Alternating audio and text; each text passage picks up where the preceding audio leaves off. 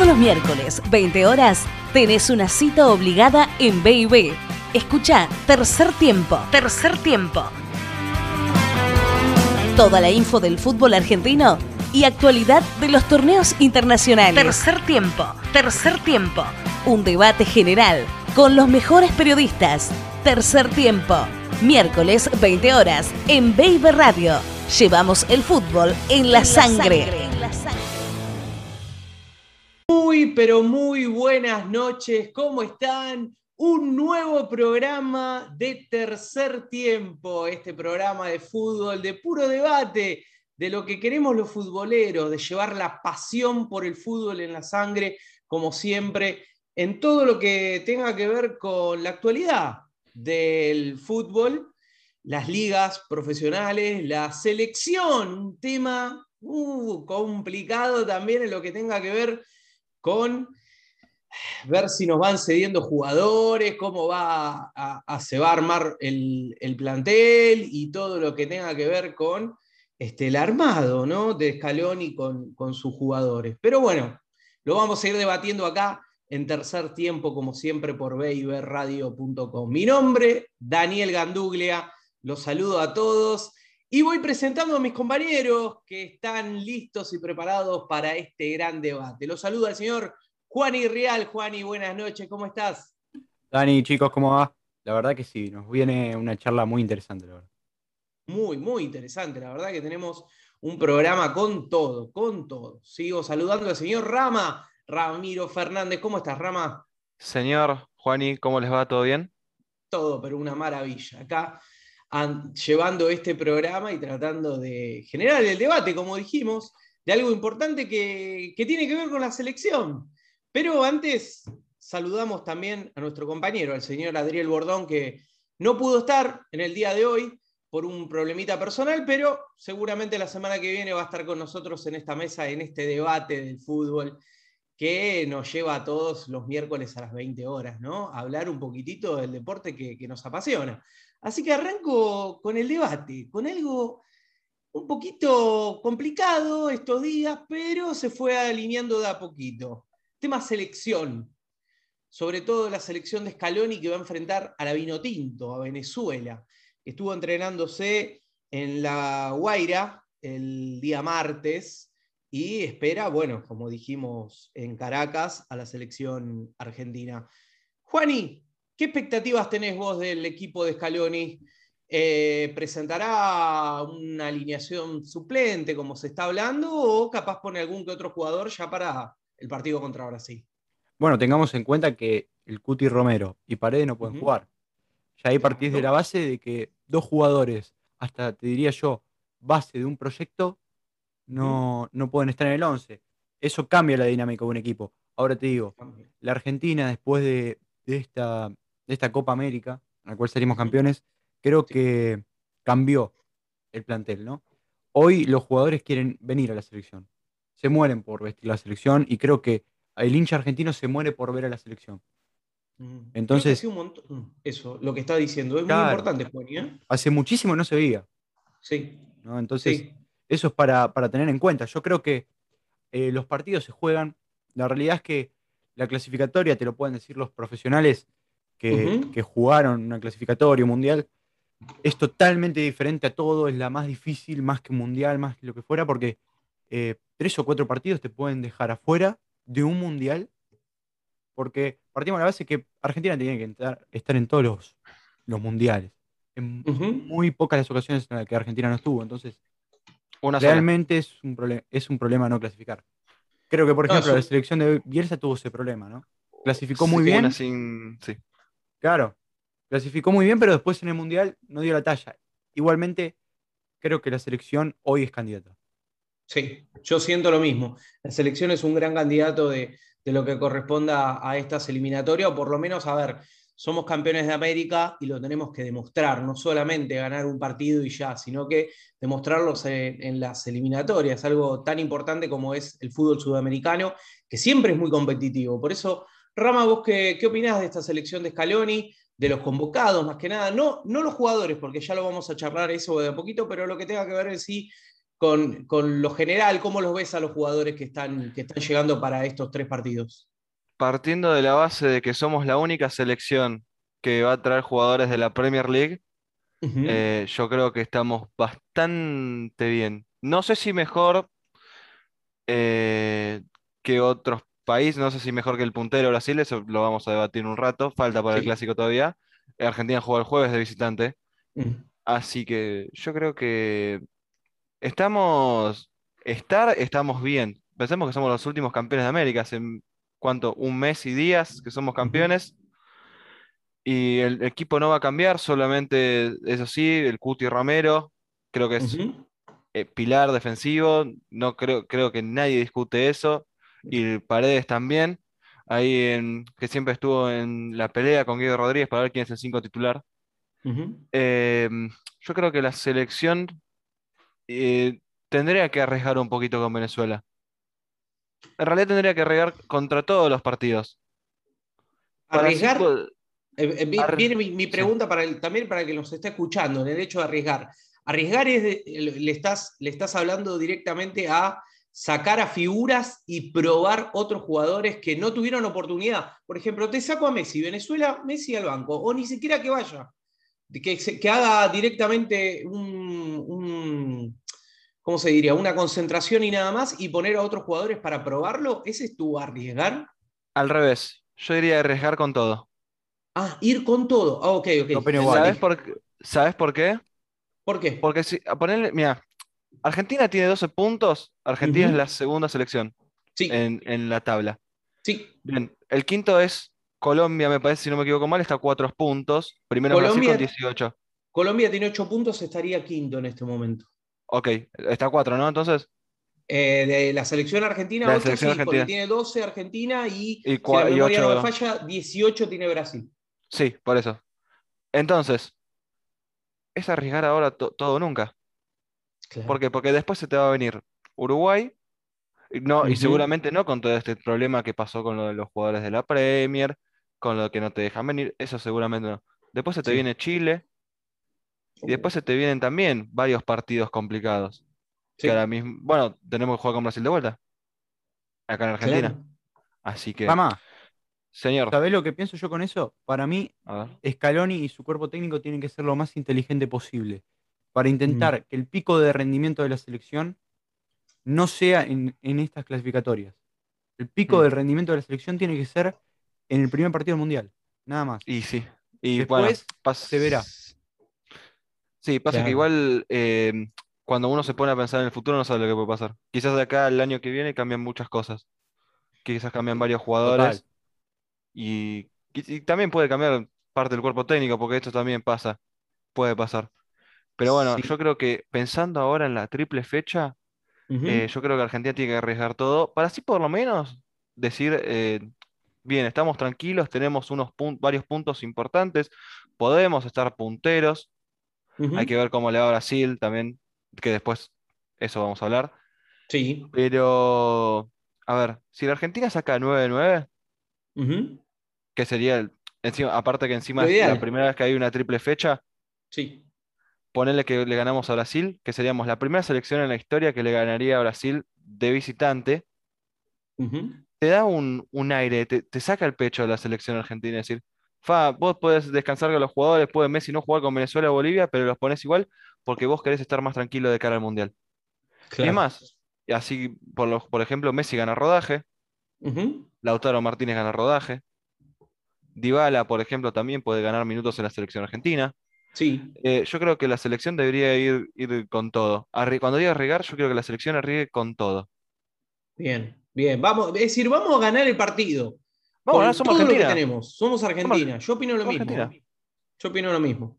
Somos Argentina, tenemos que ganar.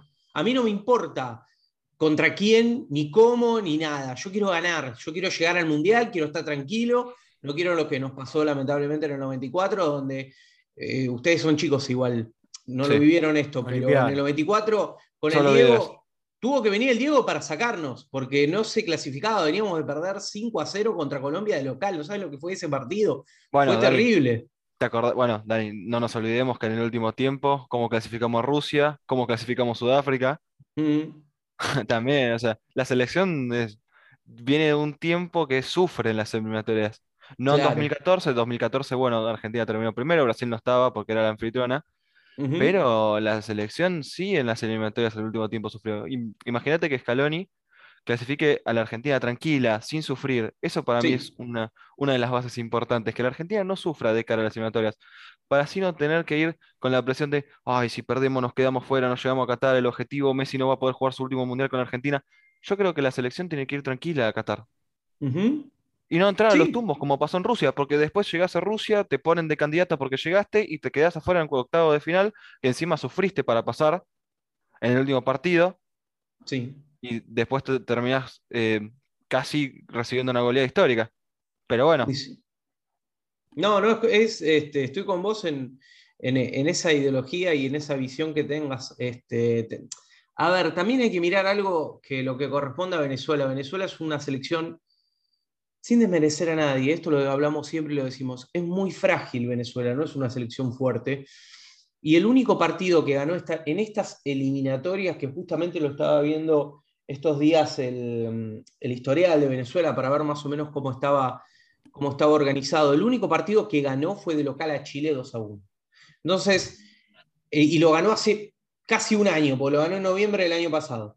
Entonces, eh, hace mucho que Venezuela no gana un partido. Hay que aprovechar esas cosas. Ganémosle, como se dice en la jerga del potrero, comámoslo crudo. Si le tenemos que hacer siete, hagámosle siete. Vamos con confianza no me interesa el, rival, yo pienso en mi selección.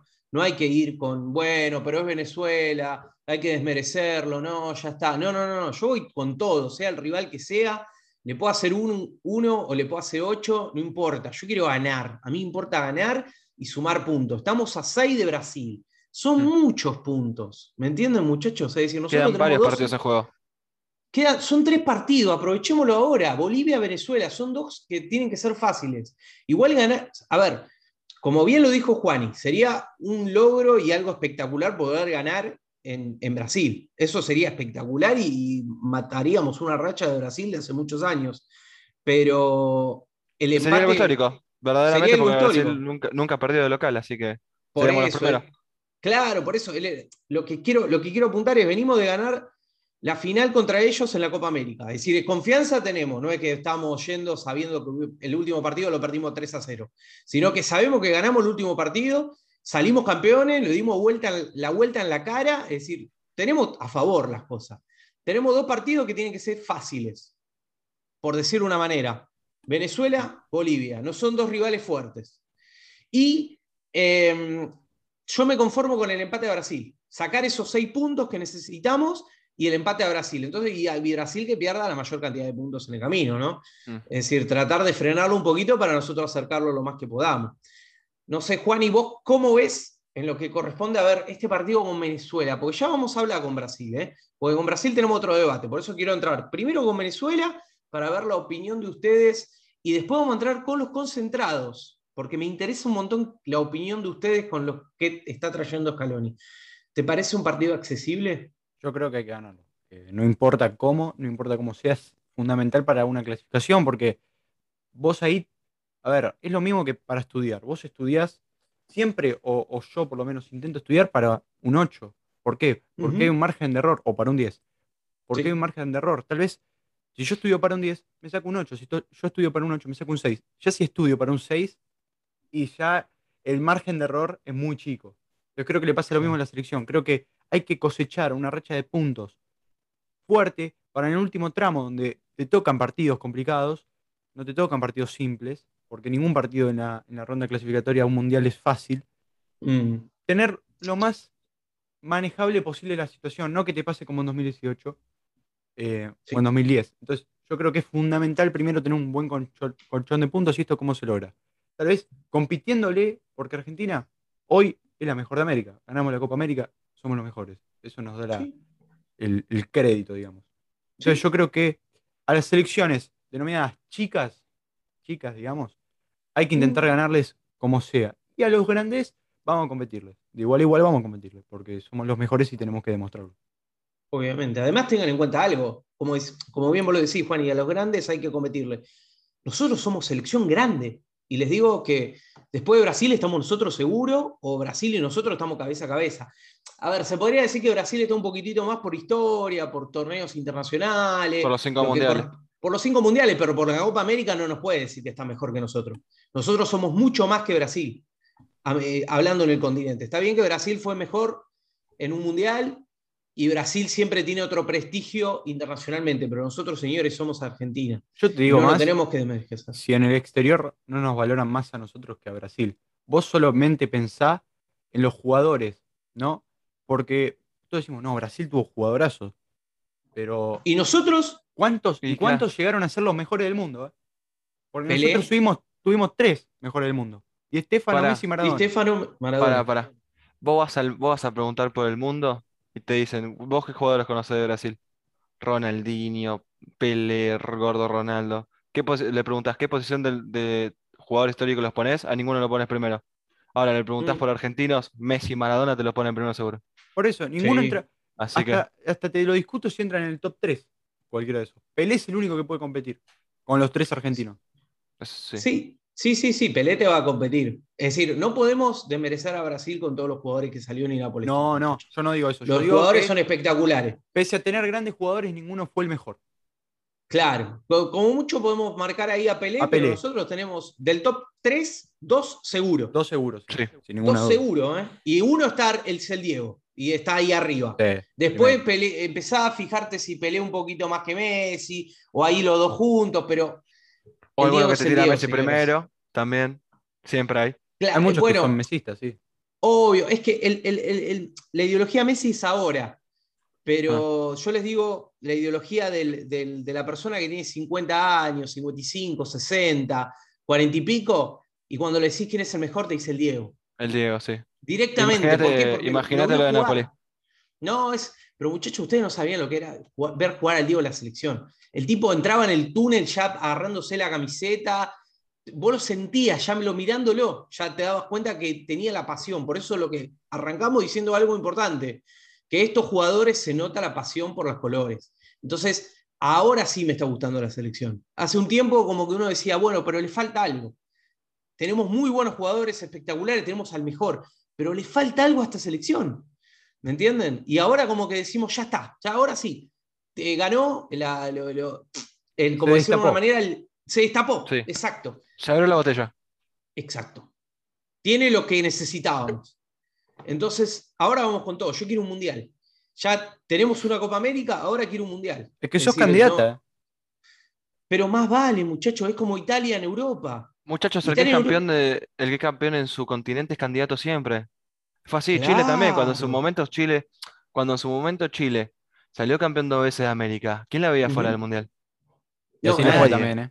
Nadie. Bueno, también, también jugó, eso es verdad. En eso tiene razón Juani. Pero nadie veía fuera a Chile. No. Es más, te la tiraban candidata, quizás llegaba a semifinales, ¿eh? Ojo. Pero después se quedó fuera. Son cosas que pasan. Argentina hoy en día es más candidato de lo que hace un tiempo atrás. En 2018, es, más, ahora es más candidato que lo que lo ponía en 2018, ¿eh? Eso seguro. Y es más, seguramente habrá gente que te diga, yo la veo más candidato a esta que la que llegó a la final 2014. Claro. Otros, sí, te pueden decir eso muchos. A mí igual la, la selección... Hoy Messi es Obviamente. Hoy tenés otro equipo, hoy tenés otros jugadores, hoy tenés otro estilo distinto de fútbol. Messi yo lo veo con más experiencia, muchachos, ahora. ¿eh? Antes como que le faltaba algo. Messi es el mejor, yo no lo discuto, hay que, vamos a ser sinceros. Pero a Messi le faltaba algo más. ¿Sabes qué le faltaba a Dani? Y le faltaba esto, una copa. Para mí, Entonces, no, le faltaba eso, le faltaba ser líder. No, también, obvio. ¿Sabes, lo que le faltaba a mí? ¿Sabes lo, que, ¿Sabes lo que le faltaba a mí? Para mí le faltaba un equipo, no, no solamente no lo de los jugadores. Que lo eh. acompañe.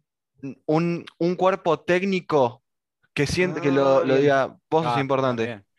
Bueno, cuando pasó todo el quilombo de Bausa, cuando pasó todo el, tema de San Paoli, que se decía que los jugadores habían hablado, que no quería que no arme la táctica, todo eso. Llegó Scaloni. Y Scaloni formó un equipo, decir, muchacho, esto es Argentina. Sí. Esta es la selección. Nosotros no jugamos porque ah, salimos, qué sé yo, ganamos plata, eh, decimos qué linda que es mi selección, cantamos el himno. No, vamos a jugar porque es nuestro país.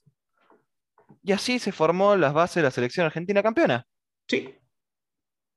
Estoy con vos, Así que, así que, aparte de que Messi haya encontrado el liderazgo que, que en algún momento se criticó, que se haya encontrado el amor que decían que no tenía por la selección argentina, Messi y los jugadores encontraron un cuerpo técnico que lo respalda. Sí.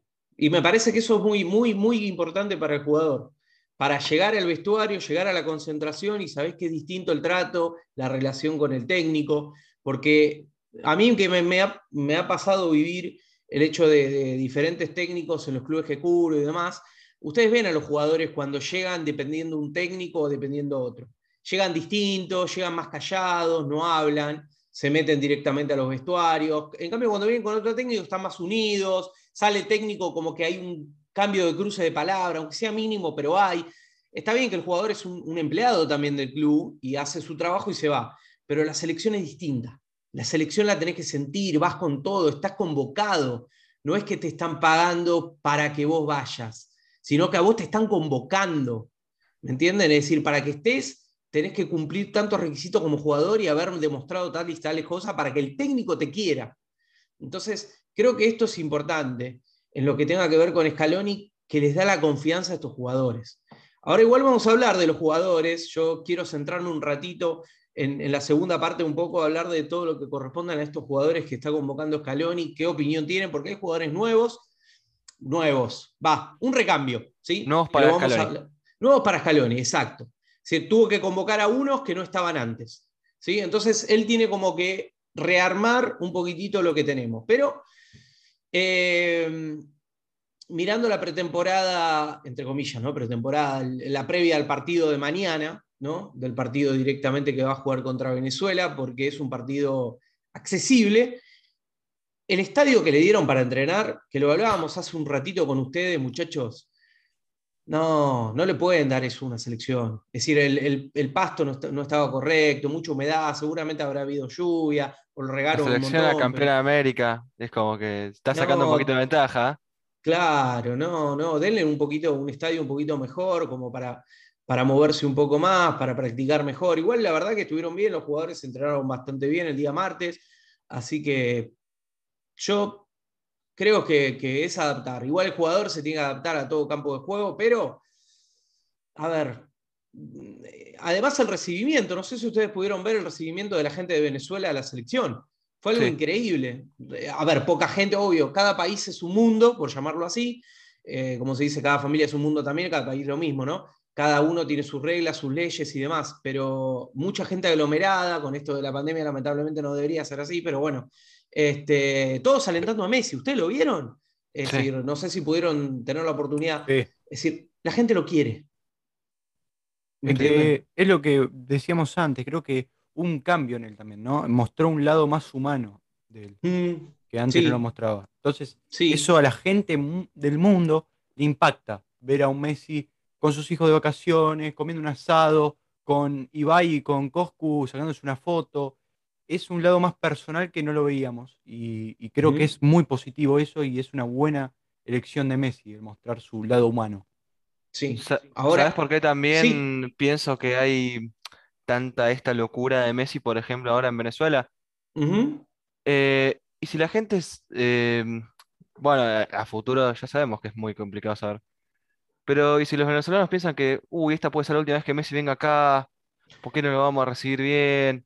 Exacto. Eh, vamos por, lo menos a verlo, por, lo menos bien. Bueno, nosotros, nosotros vamos a jugar con ustedes, pero demostramos amor, porque el mejor jugador del mundo, y para mí, no lo, voy a ocultar, para mí el mejor de la historia, por lo que yo vi, eh, vamos a darle cariño. ¿Cuánto, ¿Cuántas veces vas a poder ver a Lionel Messi en vivo?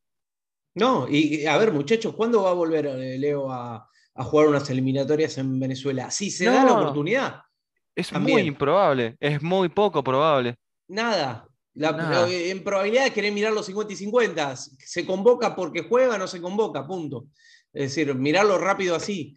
Pero va a estar más grande, seguramente vendrán otros jugadores mejores, el nivel ya no es el mismo, el jugador decae. Ojalá que no, pero y si a Messi se le retoba y dice, no, muchachos, me retiro del fútbol. O, me voy a jugar a, la Liga de Estados Unidos. Puede pasar. Me voy del país. Me, muero. pero, a ver, todo tiene un final, dice la canción. Eso seguro. ¿Me entienden? Es decir, eh, miren eso, muchachos, porque en algún momento Messi ya se, va a retirar en algún momento. De, la selección, ¿eh? Claro, le pasó al Diego, le pasó tanto, le pasó al Cani, al Bati. Nosotros decíamos, oh. e, ustedes no lo vieron tanto, pero cuando el Bati era el, goleador de la selección, decíamos, ¿cuándo va a venir otro 9 como el Bati? Es imposible. No saben lo que era la pasión que teníamos con el Bati. Era increíble. Y apareció Hernán y vino Crespo. ¿Me entienden? Es decir, y te, y ahí más o menos te dijiste, bueno, déjalo el Bati, 2002 último mundial, y bueno, el 2006 sabíamos que teníamos Hernán. Entonces, te daba ese, ese alivio, por decir así. ¿Me entendés? Que tenés otro jugador que lo está respaldando. Y otro, otra ideología de cuerpo técnico también, ¿no? Pero bueno, hay que esperar a ver qué, hace Scaloni, ¿no? Así que, pero bueno, ustedes entonces, redondeando este, este, este debate, eh, primer, primer partido, Argentina, eh, perdón, Venezuela-Argentina. ¿Resultado, Juani? Para mí ganamos cómodo, un 3 a 0 cómodo. 3 a 0, perfecto. ¿Algún gol? ¿Alguno que creas? Dios. Los tres. los tres, los tres de Leo. Bueno, muy bien, me gusta, me gusta. Mete otro sequito porque no puede Venezuela. Me parece bien. Obviamente, me tal cual. Me parece muy. Ese, eso es lo que busco, muchachos. Eso, esa idea de, tirar rápido y de decir, ¿por qué no hizo esto? ¿Por qué no lo vuelve a repetir? Es Leo. Vos, Rama, un resultado para el primer partido. Venezuela-Argentina, ¿eh? Ese resultado. Gana, Argentina. Eh, de que te gana Argentina estoy seguro. Ahora el resultado mataste. Por decirte un resultado, gana 2 a 0. 2 a 0. Y mete gol, como dijo mi amigo Juan y Dios, Lionel Andrés Messi, Cuchitini. y. Eh, ¿Quién te dice que entre el banco suplente y vale y mete un gol? Bien ahí, yo iba a decir lo mismo. Para mí, Argentina el, día de mañana va a ganar 2 a 0 con un gol de Lautaro, con mm. Lautaro Martínez. Martínez. Para, para mí va a jugar de titular y entra en el segundo tiempo Paulo Dybala y mete un gol afianzando. Ojalá, la verdad que ojalá, porque se lo merece Paulo. Sí, se lo recontra merece. llegamos, le llevamos a pegar, Dani, ¿sabes qué, no? Le empezamos a jugar al Kini, el Pro, el grande también. Tal le cual. Todo. Estamos, estamos diciendo para todos los oyentes de Baby Radio, ¿eh? un día antes estamos hablando y estamos diciendo el resultado, tirando por lo menos nuestra tentativa. Ya vamos a tirar la tentativa de lo que es los demás partidos, vamos a tener nuestro pro de rápido y lo vamos a, debatir, eh, pero mm, por lo menos dijimos lo que creemos nosotros, llegamos a pegar, vamos con todo. ¿eh? Vamos al, al, loto, vamos a jugar al loto. obviamente, obviamente, pero bueno, vamos, vamos, vamos a ordenar eso, que se dé, que se dé la posibilidad. Así que bueno, muchachos, vamos a hacer un corte. Vamos, vamos a cortar, vamos a relajar, porque ya hablamos de Venezuela, que es nuestro candidato, eh, más o menos la expectativa que tenemos nosotros con lo que vamos a vivir el día de mañana, ¿sí? Este, en, el, partido que va a disputar la selección nacional frente al, conjunto de la Vino Tinto. Así que ahora vamos a hablar, después del corte, vamos a hacer un corte Así, así organizamos esto mejor y vamos a empezar a hablar un poquitito de los jugadores y los convocados. Algo clave, clave de toda la gente que va a acompañar a Leo Messi. Así que bueno, un corte y ya volvemos.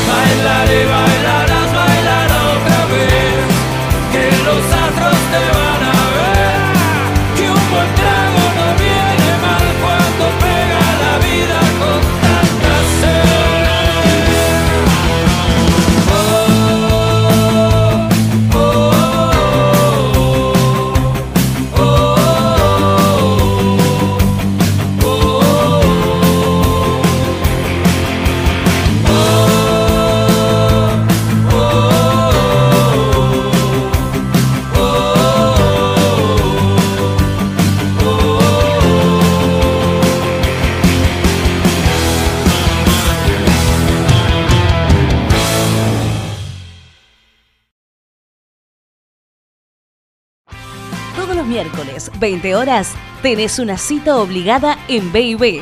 Escucha Tercer Tiempo. Tercer Tiempo. Toda la info del fútbol argentino y actualidad de los torneos internacionales. Tercer Tiempo. Tercer Tiempo. Un debate general con los mejores periodistas. Tercer Tiempo. Miércoles 20 horas en Baby Radio. Llevamos el fútbol en la, sangre. Viendo de vuelta de este pequeño corte que, acabamos de hacer y seguimos con el debate, porque hay mucha información. Realmente esta triple fecha nos deja mucho para hablar, mucho para contar y, y mucho para decir. Y la selección de Scaloni hizo convocatoria y tenemos jugadores convocados en lo que corresponde a la, lista de, los 27 que se, que se vio, los 30 en realidad dicen que, están y demás, ¿no? Pero mm, vamos de a poco hablando con, la sorpresa para mí, o no sé si una sorpresa, pero sí la vuelta de un jugador que se lo merece para mí en la selección, ¿no? Que es Pablo Dybala. Un jugador que realmente se luce en la Juventus y en la selección tiene que estar. A ver, un jugador de la Juventus no podemos dejar pasar, no es que juega en un equipo mediocre y hace aún que otra cosa, está jugando en uno de los equipos más poderosos de Europa, eh, seguramente de Italia lo, más alto, entonces, vamos, tiene que estar. Paulo no puede no estar. Opiniones de este gran delantero. Rama, ¿qué opinas vos de, Paulo? ¿Te gusta? ¿Crees que va del banco o arranca de una como titular? Yo creo que el caché de Pablo Dybala es muy grande para que dejarlo afuera. Más sabiendo la calidad que tiene Pablo Dybala. Aunque sí, es un jugador que últimamente ha sido bastante irregular. La temporada pasada, bueno, más allá de las lesiones, fue bastante irregular. Pero no, olvidemos que la, pasada, no, la anterior fue el jugador de la Liga Italiana, por ejemplo. Así que no es un jugador medio pelo, ¿me entendés? No. No es, alguien que, bueno, eh, es noticia porque mete un gol con la Juve y listo. No, es un jugador con mucha calidad. Mucha calidad. Y Pablo Dybala lo viene demostrando desde instituto, desde Palermo, en la Juve. Yo creo que sí lo que le pasó en la selección es que nunca pudo explotar. Mm, exacto. Y bueno, lastimosamente, bueno, le sacaron de contexto esa frase de, de que con Messi no se puede jugar, el primer partido con expulsión tuvo esas cosas eh, Dybala con la selección argentina, que no llegó a su punto álgido con, con la Celeste. Pero yo creo que eh, en algún momento Dybala va a tener que ser la bandera de esta selección. Por eso, para mí, yo creo que está perfecto que Scaloni él lo esté convocando desde ahora. Sí, sí, me parece lo mismo.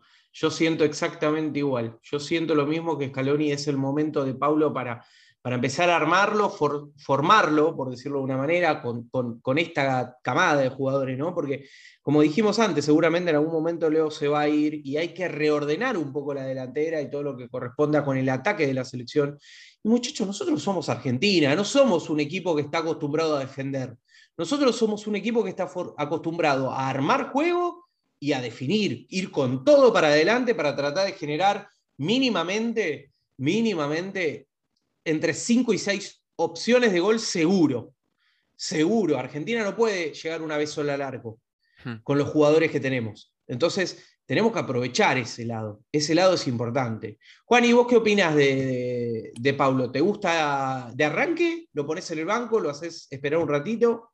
Yo concuerdo con lo que dijo Rama. Ahora, para mí hay que ir despacito. No hay que quemarlo.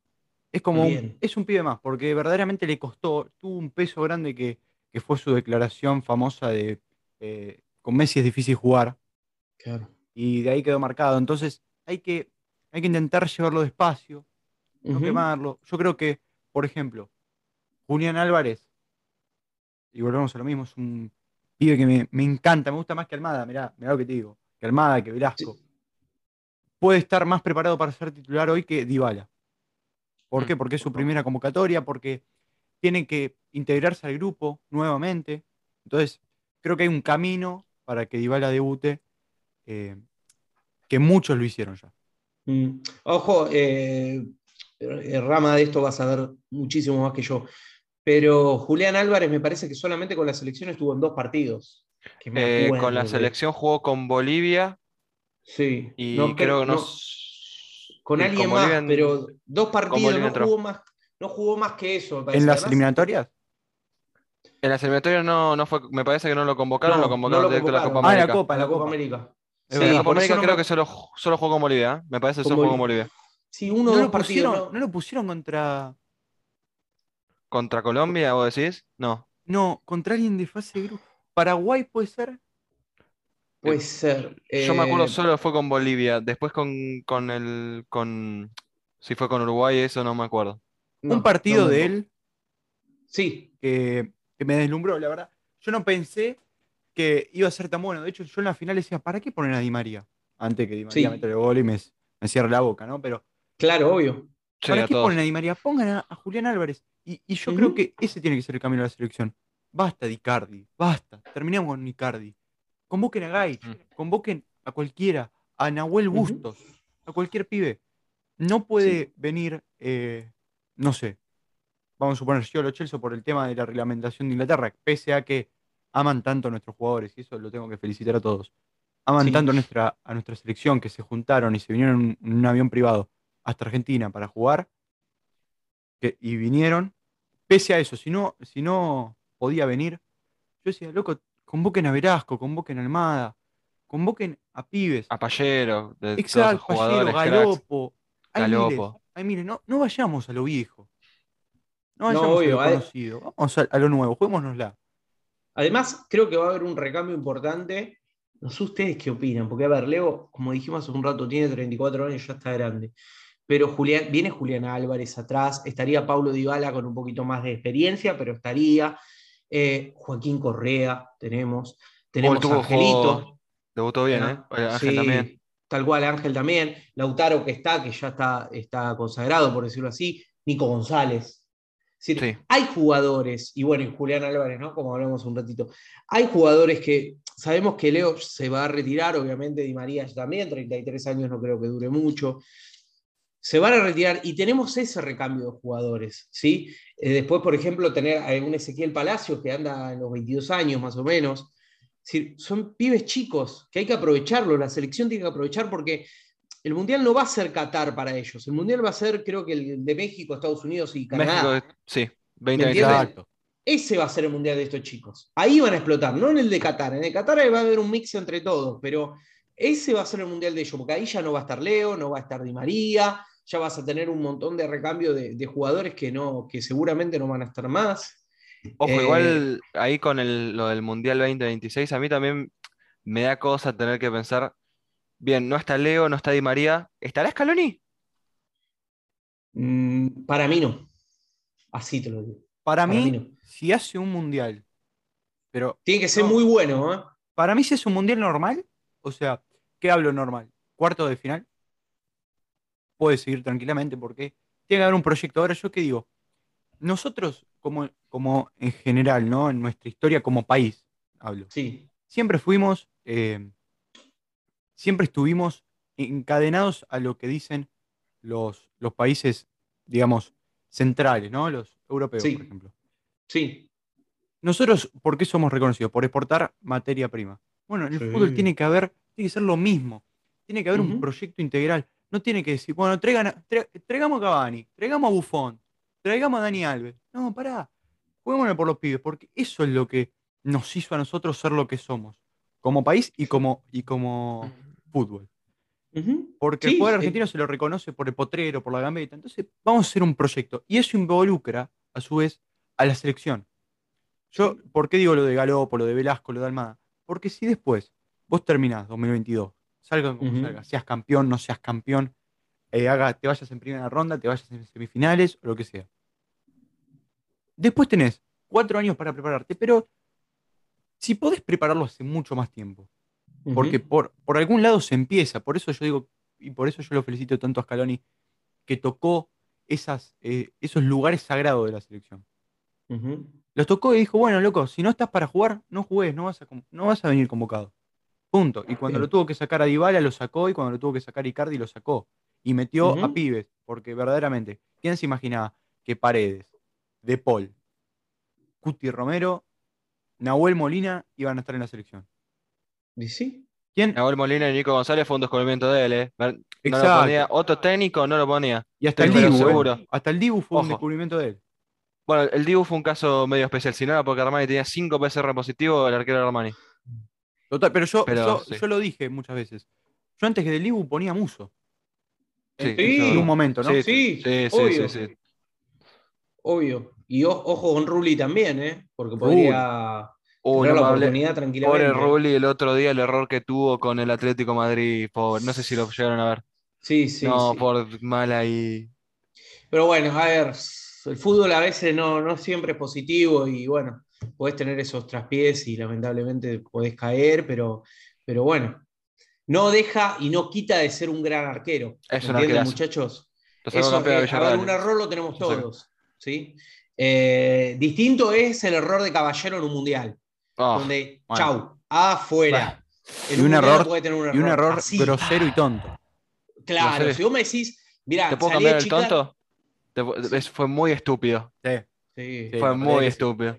La realidad que sí. Pero bueno, eso, ese gol fue terrible, porque si vos me decís, no, mira, venía la pelota y, me resbalé, la quise agarrar, me resbalé porque estaba mal el campo de juego, bueno, no puede pasar todo, pero entregar la pelota como entregó y regalar la pelota, porque fue un regalo, no, muchachos, eso no hay perdón, afuera, yo directamente. ¿eh? Por eso Foy me parece que fue otro de los que fue, este, este ¿cómo se dice? Eh, sancionado, por decirlo de una manera, por la selección, por el error un día antes de, empezar. Y bueno, pero, fue un error fuerte. La Copa América. Sí, fue Por eso te digo, es decir, se, se, mm, se, castiga al jugador. Si el error es grosero, se castiga al jugador. Ahora, si vos me decís, el error es por un problema ajeno a vos, estaba mal el campo de juego, pisaste mal, te picó la pelota, no sé, no, no escuchaste al árbitro que justo lo tenías atrás y seguiste la jugada y te cobraron amarilla, te expulsaron y lo que sea, pero bueno, pero el error grosero hay que, hay que sancionarlo. Me parece que es algo, algo importante de sanción. Pero bueno, a ver, eh, ya hablamos de los delanteros, importante. ¿sí? Ahora hay una convocatoria, creo que más o menos esperada, ¿no? De Paul, Rodríguez, eh, Gómez, en lo que tenga que ver con. Exacto. Lo que tenga que ver con la base de los campeones. No hay mucho cambio, ¿no? Con Palacio, Lo Chelsea, como bien lo, creo que lo dijo Rama también, Nico Domínguez son jugadores que, que, van. Eh, a ver, y, acá me quiero ir un poquito atrás a la defensa para ver que la cara de Juan y más que nada, cuando le diga Nico Tamendi. ¿Qué hacemos? Él, para mí, el defensor. Perfecto. No, hay otra.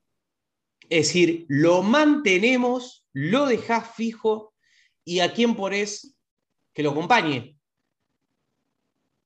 ¿Usás a, Foy? ¿Y sabes cuál es el problema? Oh. No me convenció Martínez Cuarta, si no lo pondría Martínez Cuarta.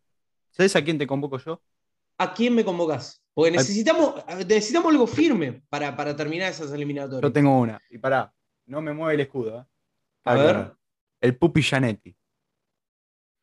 Te lo convoco. Está bien, está bien. Son, gustos. Me parece muy bien. Me parece bien. ¿Por qué no? ¿Me entiendes? Eh, a, ver, al jugador hay que darle todas las posibilidades habidas y por haber. No, si el jugador rinde, si el jugador sirve, como digo yo siempre, si el jugador es bueno, aprovechalo. Ahora, si el jugador no va, no va. Sí. Eh, a, ver, si hacemos una línea de cuatro con, como fue la de la, de la Copa América, eh, que era Montiel, Romero, Otamendi, Acuña. Así fue la, la, línea sí. no importa. Bueno, a ver, ¿esa, ¿esa línea la mantenemos? ¿La aguantamos o empezamos a tocar un poquito para atrás en el hecho de decir, eh, saca, alguno? Sí, porque tres estaría Tagliafico, me parece. Entonces, me parece que está Sí, de tres Tagliafico. Sí. Es decir, mantenemos esa, esa, mm, esa línea o ponemos a Molina, ponemos a Pesela. Eh, no sé, se me ocurre ahora de tirar otros nombres para ver todas las variantes que podemos tener, ¿no? Yo tengo varias igual para tirar. A ver. varias. A ver, a ver, tirame, que te diga? ¿Qué querés que te diga? ¿Qué hacemos? Oh. Tirame el 11. ¿Querés el 11? ¿Cómo formarías el 11 contra Venezuela? Uh, Directamente. todos. Me parece bien, te digo. Vamos a ver, a ver, muchachos, yo primero me gustaría escuchar la estructura del juego. ¿Cómo la formás? ¿Con qué, qué alineación? Yo siempre dije lo mismo. Para mí, la mejor selección. Sí. Pese a que ganó la Copa América, para mí la mejor selección fue la de la Copa América Brasil 2019. Cuando había dos delanteros y Messi jugaba de Más enganche media punta por atrás de los delanteros. Sí, la 4-3-1-2, ¿no? Exacto, 4-3-1-2. Me, me, gusta mucho eso. Entonces, yo formo, bueno, Dibu, sin ninguna duda. Montiel, me parece que ganó, ganó su puesto sobre eh, Molina. Después la pareja central y lo más. A ver, al no tener el Cuti Romero, tenés, estás obligado a poner Otamendi. Por gusto personal, igual lo pongo. Sí. Y después, el segundo central, verdaderamente se puede tender a elegir diferentes. Yo cualquiera, sinceramente cualquiera, porque no me, no me cambia nada. No me cambia nada, porque el nivel demostrado por esos centrales fue muy parejo entre sí. Fue malo, pero parejo. ¿Entiendes? Hmm. Sí. Después de tres, bueno, Tagliafico es claro, claro, claro, claro. Después de, un 5 me gusta un 5 de marca, a mí, bien. Eh, Guido Rodríguez, que dentro de todo tiene un buen manejo de pelota. Gio Lochelso, Rodrigo de Paul, creo que es, bueno, cantada. Sí. Leo La Pulga Messi. El Toro Lautaro. Y de segundo delantero, la verdad que cualquiera también. Porque si vos vas al caso, es lo mismo que hablamos antes. Los otros delanteros que no hayan sido Lautaro Martínez o hasta te pongo el Kun Agüero. Está bien. Pero, ¿Nico González? Nico González, yo creo que es como Di María. Yo veo con Di María. Eh, creo que es ah. más eh, positivo para el equipo cuando sale en el segundo tiempo. Ok, eh, un 15 o 20 minutos del segundo tiempo. Claro, El primer recambio. Exacto. El primer recambio. Di María y Nico González serían los cambios. Perfecto, es decir, además tenés a Di María que te corre. Entonces ya lo agarrás fresquito a un tipo que te corre la cancha. Lo agarrás cansado de ellos cansado a los demás. Claro, tal cual, tal cual. Yo creo que hay, hay posiciones en las que son fijas, pero bueno, hay que, hay que ir viendo. Vos, eh, Rama, ¿cómo lo armarías? Bien, yo dejaría, a ver, pensando que no tenés a Cuti Romero y a Paredes, yo dejaría la formación que vino usando Scaloni, una 4-3-3. Eh, como demostró en la última Copa América, yo creo que la base no la, no la va a cambiar y me parece que a esta altura no, no es importante cambiarla. Yo creo que la selección se tiene que basar en, en cómo encontrar su mejor forma de juego a esta altura, porque la base está, es la de la final de la Copa América. Pero bueno, sacando que el Cuti Romero y Parana están, yo creo que Argentina debería ir con el. Claramente estamos todos de acuerdo que el arquero debe ser el Dibu Martínez. Sí, el Dibu ya. Yo creo que es el, es el. Cuando vos decís, ¿quiénes van de arqueros? El Dibu y tres más. ¿Quiénes van? ¿Quiénes son los que acompañan al Dibu? Para mí es por eso. Rulli, Muso y Armani, listo. Ya está. Y después que lo miren al Dibu. Después, bueno, Montiel, que también se ganó su lugar después de esa final con, Brasil. Sí. Eh, como no está Cuti Romero, el primer central va a ser Otamendi. Claramente, yo creo que eh, fue, era un jugador, creo que fue el más bastardeado de, esta con, de, estos últimos tiempos. Fue muy criticado, todos los, casi todos lo veíamos afuera del equipo, pero Scaloni lo siguió bancando y bueno, se ganó su lugar. Y yo creo que con lo mostrado en la última Copa América, el titular con Otamendi sería Pesela, pero no sería, el y Romero estaría, no sería quien, quien me gustaría que esté comandándolo. Opciones tenés varias, más en el fútbol argentino, lo tenés izquierdos, por ejemplo, que también me parece, el Pupillanetti, tenés a Senesi en, Países Bajos, por ejemplo, que bueno, también te pueden hacer diferencias, pero bueno, como estamos hablando ahora de partido con Venezuela, Pesela y día titular. Talafico de 3, yo creo que entre Talafico de Acuña, el más 3 es Talafico. Sí. Acuña también, para mí también sería como un, como dijo Juan y Nico González, para mí Acuña estaría un primer recambio para los segundos tiempos. Bueno, Guido Rodríguez de 5, el, creo que el, todos pensamos lo mismo, el único 5 de marca que tiene la selección argentina, sí, de mucha calidad. Lo Chelso de Paul, ya eso es cantado. Sí. Creo que lo único que no se discute en la selección argentina es el medio campo, verdaderamente. Yo creo que los Chelsea de Paul y también Paredes en su última Copa América se ganaron su lugar de titular en la selección argentina. Sí. Y bueno, eh, sí, 9 Lautaro, el extremo por derecha el capitán, el señor Leonel Andrés Messi. Y por izquierda tenemos un lindo temita, porque lo tenemos a Di María y a Nico González. Di María, el autor de la última, del, del gol que nos saca campeón de la Copa América, y Nico González de buen nivel, y uno de los convocados y protegidos por Scaloni. ¿Por qué digo protegidos? Porque verdaderamente, como dije cuando estábamos hablando recién con Juani, lo descubrió él. Nadie lo metía en la selección argentina a Nico González. Con suerte lo conocían solamente los hinchas argentinos y algunos que de la reserva. Sí. Que lo seguía poder estudiar. Pero bueno, yo apoyo esa idea que dijo Juani de que Di María rinde más en los segundos tiempos. Y es más, te digo algo. Si lo tuviera que poner titular, a Di María yo no lo pondría de extremo. Lo pondría de interior. Si ustedes se acuerdan, mm. ¿ustedes se acuerdan cuál es el mejor Di María? El del 2014. El, del 2014. El del Real Madrid. ¿De qué jugaba en el Real Madrid? Volante con Mesut ¿no? Sí, señor. No, sí. o sí, ya estaba en el Arsenal. No me acuerdo, de eso. Benzema arriba. Benzema. Eh, Cristiano, Cristiano y María. Sí. Eh, no me acuerdo si ya estaba, si después de eso ya estaba en el Arsenal. Me parece que no. Va, me parece, en realidad sí, me parece que ya estaba en Arsenal. Pero bueno, no importa. Puede ser. Eso, sí. eso se lo dejamos a los, a los europeos. Sí. Eh, así que yo creo que lo, lo, lo pondría titular Nico González, ¿eh? Y Bien. como primer recambio, Angelito Di María. Sí, y, y Dybala, como dijo, como dijo Juan, y me parece que el cambio doble.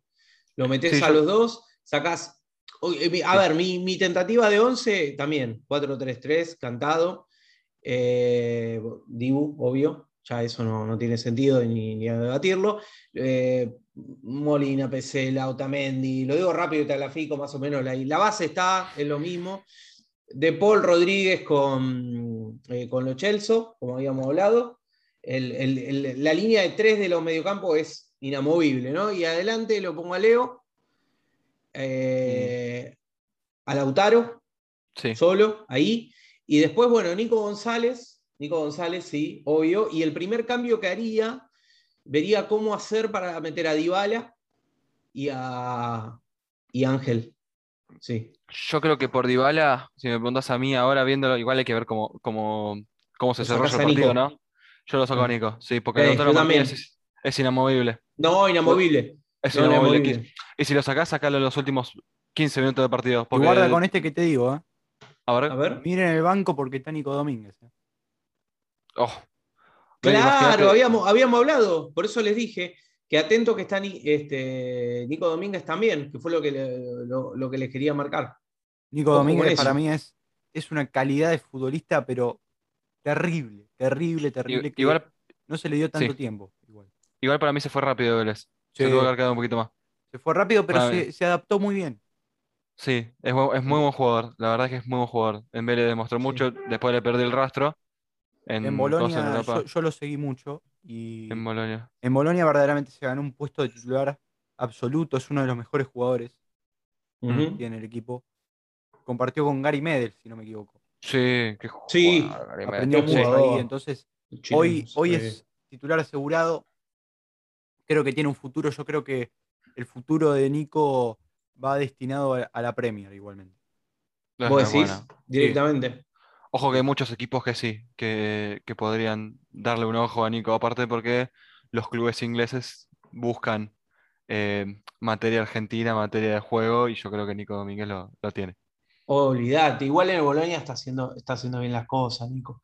Y tener en cuenta algo, es chico, 23 años recién, sí. ya convocado a la selección, tiene por lo menos, no sé, como 8, 9, 10 partidos seguro ya convocado. Entonces, es campeón de América, chicos, es campeón de América. te digo más. 23 años, ¿saben lo que el futuro que tiene ese pibe? Fíjense que ahí tenemos, a ver, mirando rápido así a la selección. entró su prime. Por eso. Mirando rápido la selección ya tenés un arquero que, es fijo, que va a ser eh, el Dibu, ¿no? Con 28 años. Sabés que te dura por lo menos dos mundiales más. con la edad. Seguro. Tranquilo. Después, Nico Tamendi está un poco grande, vamos a ver si llega a, este mundial seguro, pero vamos a ver a los demás. Después tenés Marcos Acuña también, eh, Nico Tagliafico que tienen 29 años, por ahí deben dar. Eh, Montiel también 24, 25 años. Es decir, son chicos.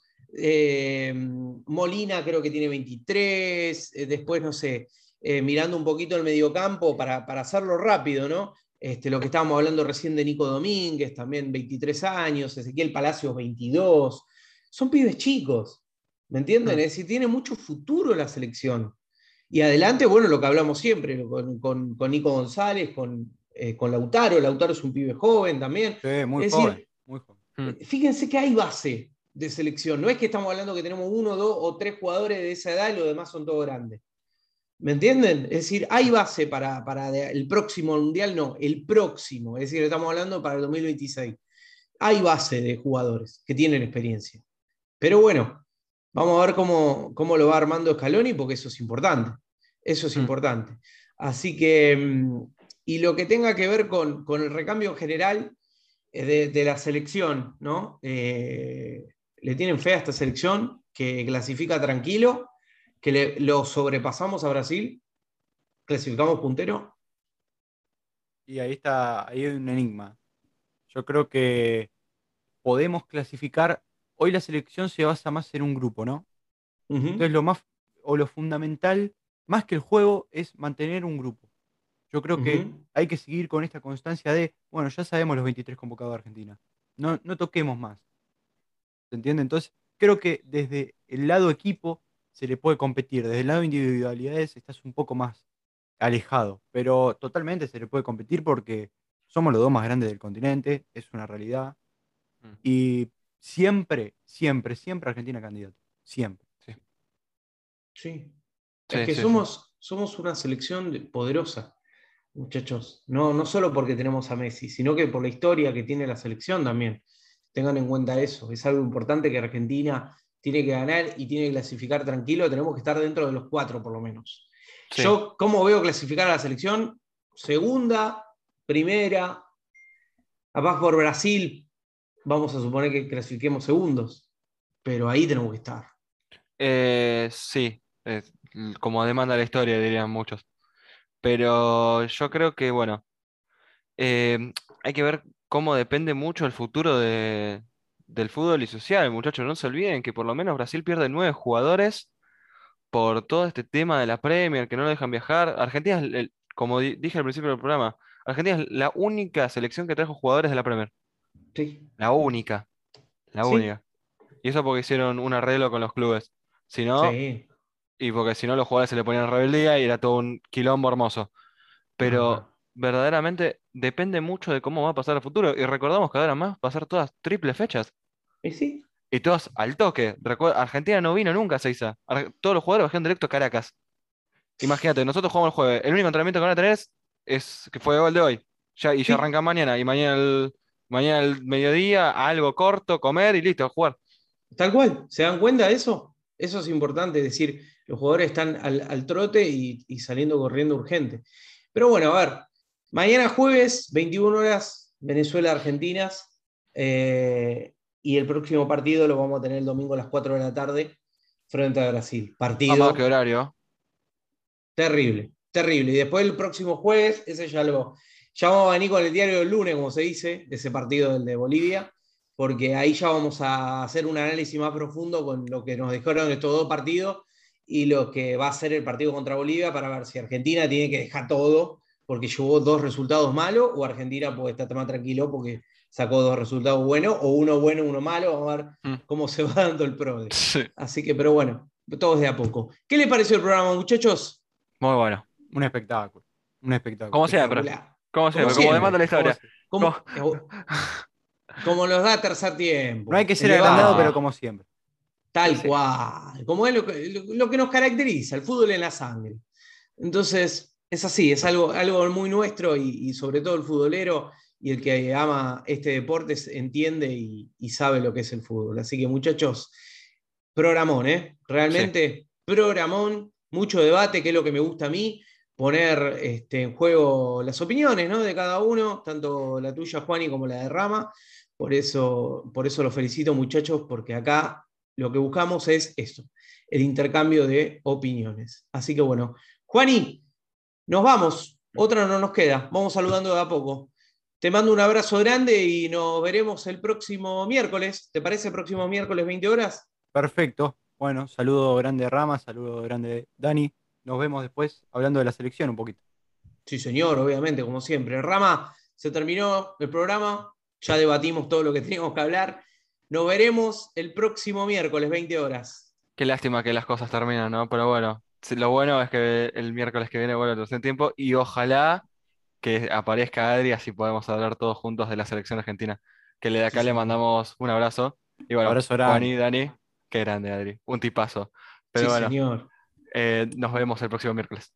Sí, señor, nos vemos el próximo miércoles y como bien lo dijeron los compañeros, vamos a mandarle un gran saludo al señor Adriel Bordón, que lamentablemente no pudo estar con nosotros por, bueno, por problemas personales, pero la próxima semana seguramente va a estar y va a estar en esta mesa para el debate del fútbol y sobre todo de la selección, ¿no? Porque es algo importante donde mañana estaría jugando contra Venezuela, el próximo domingo contra Brasil y la semana que viene, un día antes, estaremos nosotros para hablar y debatir de todo lo que tenga que ver con lo que nos dejó estas primeras dos fechas y hablar sobre la tercera. Así que gracias a todos por escucharnos. Mi nombre es Daniel Ganduglia y nos reencontramos el próximo miércoles, como siempre, 20 horas acá por bibradio.com. Esto fue Tercer Tiempo y llevamos el fútbol en la sangre. Chau, hasta la semana que viene.